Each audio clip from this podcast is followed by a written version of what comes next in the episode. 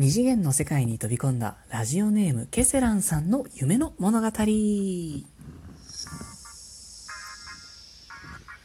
いつもお世話になっております、駅占い師、駅舎のティモです。リスナーさん参加型企画第3弾、二次元の世界に飛び込んだあなたの夢の物語、パート6でございます。短い期間にもかかわらず、たくさんのエントリーを誠にありがとうございました。今回抽選が叶わなかった皆様申し訳ございません。12月頭ぐらいにまたお知らせがあります。ぜひチェックしてみてくださいね。さて、このトークでお届けいたしますのは、抽選で6番目のエントリーとなりました、ラジオネームムケセランさんの夢の物語飛び込む先の作品は映画ネバーエンディングストーリーをご指定くださいました、えー、いただいたコメントはですね昔の映画ですが最近よく話題に上がるので気になってます。よろしくお願いします。星とのことありがとうございます。最近話題なんですね。全く存じ上げておりませんでした。情報ありがとうございます。よろしくお願いいたします。さてこのトークは映画ネバーエンディングストーリーのネタバレを多分に含みます映画を今後ね、ご覧になる予定がある方は、くれぐれもここでストップをお願いいたします。大丈夫ですか？それでは参りましょう。えー、映画ネバーエンディングストーリーですね、1984年に西ドイツやアメリカで公開されまして、日本では1985年3月16日に公開されました。原作はミヒャエル・エンデの果てしない物語ですが、映画版と原作ではストーリーといいますか、結末がちょっと異なるようで、まあ、さらにそのせいでちょっと一悶着あったとかなかったとか 大人の事情も絡みつつ、ただそれでも続編も複数制作されることになりました。まさに果てしない物語となりました。知る人ぞ知る名作のファンタジー映画でございます。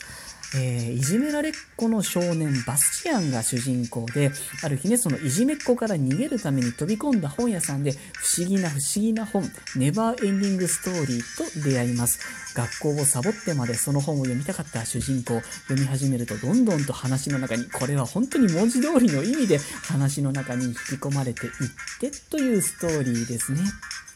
さて、リスナーさんであるケセランさんが、この作品の中に入り込んだらどんなキャラクターで、どんなストーリーになるのか、駅占いで占わせていただきました。ここからですね、本当にがっつりネタバレになるので、あの、映画をご覧になる予定の方は絶対にここで止めてくださいね。いきますよ。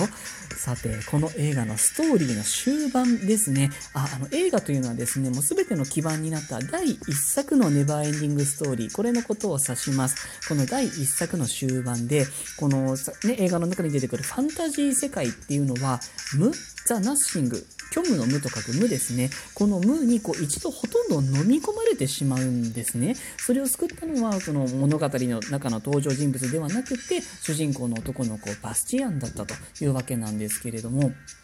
ね、そのバスチアンの夢とか願い事がこの果てしない物語を作り上げていくと、そんな終わり方でした。ところがですね、ここにケスランさんが加わるとどうなるかっていうことなんですけど、えっ、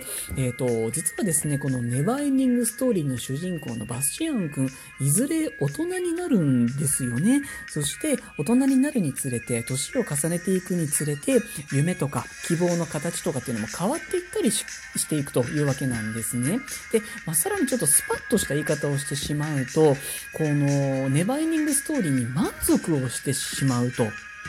そういう形だったんですね。そうして、こう次第に物語から離れていってしまうのかもしれないんですね。じゃあ、そうなった時にこのファンタジー世界がどうなってしまうのかっていうと、そうなんです。再び無に襲われてしまう